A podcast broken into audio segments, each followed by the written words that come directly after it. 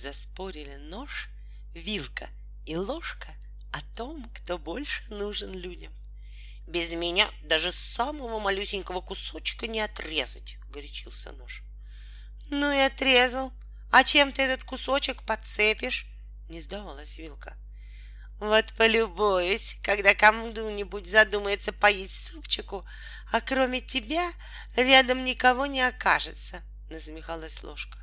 Спор становился все жарче, и поднялся такой гвалт, что чайная ложечка, мирно дремавшая на краю чашки, с перепугу вниз головой ухнула в кофе. От шума проснулся и леденец, который до тех пор безмятежно спал, завернувшись в теплый фантик. Помолчите-ка, хвостуны! Высунувшись из фантика, тонким сладким голоском пропищал леденец.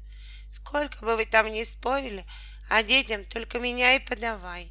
И они прекрасно со мной управляются и без ножа, и без вилки, и без ложки. Сказал и снова завернулся в разноцветную бумажку, чтобы выглядеть красиво.